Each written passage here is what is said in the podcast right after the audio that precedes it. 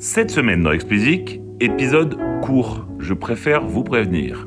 Cette semaine donc, nous parlons à nouveau de Fortnite. Epic Games, son éditeur, a annoncé le reversement de 40% des revenus générés en son sein.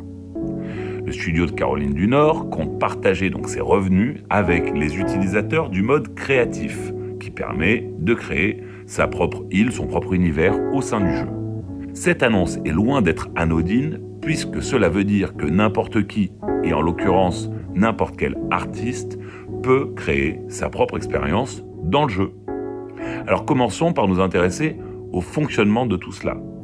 Fortnite a lancé il y a quelques mois le mode créatif. Qu'est-ce que c'est? Eh bien, comme son nom l'indique, ça permet, et ça permet à n'importe qui, de créer son univers, que ce soit une île ou un jeu, au sein de l'environnement Fortnite.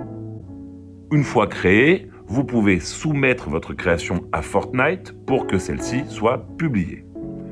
Des marques musicales établies comme Coachella ont déjà créé leur île. Alors en tant qu'artiste, ça veut dire que vous pouvez soit saisir l'opportunité vous-même, créer votre île à votre nom, soit bénéficier de la visibilité que peut vous donner un tiers, que ce soit alors un festival comme Coachella, mais un média, par exemple, ou évidemment une marque. Le détail des modalités de partage de revenus n'est pas très clair pour le moment.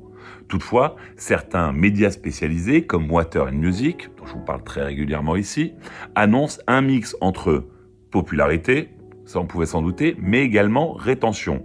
Comprenez, plus vous attirez de monde, plus vous serez payé, mais également plus vous faites revenir du monde, plus vous serez payé. Water and Music fait un lien intéressant avec le mode de rémunération poussé par Universal sur le streaming depuis début 2023, dans lequel la récurrence vaudrait autant que la popularité. Voilà ce que nous savons. Alors c'est pas totalement clair, il faut bien le dire. Il reste de nombreuses choses à préciser, mais la base est là. Alors que cela a commencé pendant la pandémie par des opportunités réservées aux top artistes, l'ouverture stratégique de Fortnite à la musique touche de plus en plus profondément l'industrie. Après les radios, après Bandcamp et les synergies qu'ils ont trouvées entre les deux, ce sont maintenant les revenus générés dans la franchise qui s'ouvre au public. Alors bien entendu, on reste dans un système dans lequel la puissance de la marque est clé. Que vous soyez un artiste, un festival, un annonceur ou même directement l'éditeur du jeu, votre notoriété fera probablement la différence. Car oui, charité bien ordonnée commence par soi-même. Les îles créées directement par Epic rentreront en ligne de compte au moment du partage. Ça mérite d'être précisé quand même.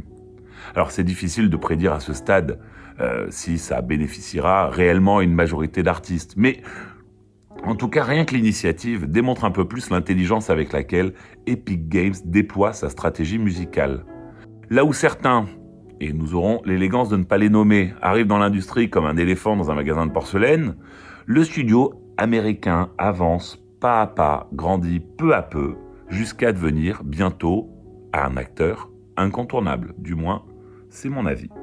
Allez, c'est tout pour cette semaine. Comme d'habitude, si vous ne l'avez pas encore fait, abonnez-vous à la newsletter. Le lien est en description. Pour me soutenir, mettez-moi 5 étoiles sur Apple et abonnez-vous quelle que soit la plateforme. Allez, bon week-end à tous et à la semaine prochaine.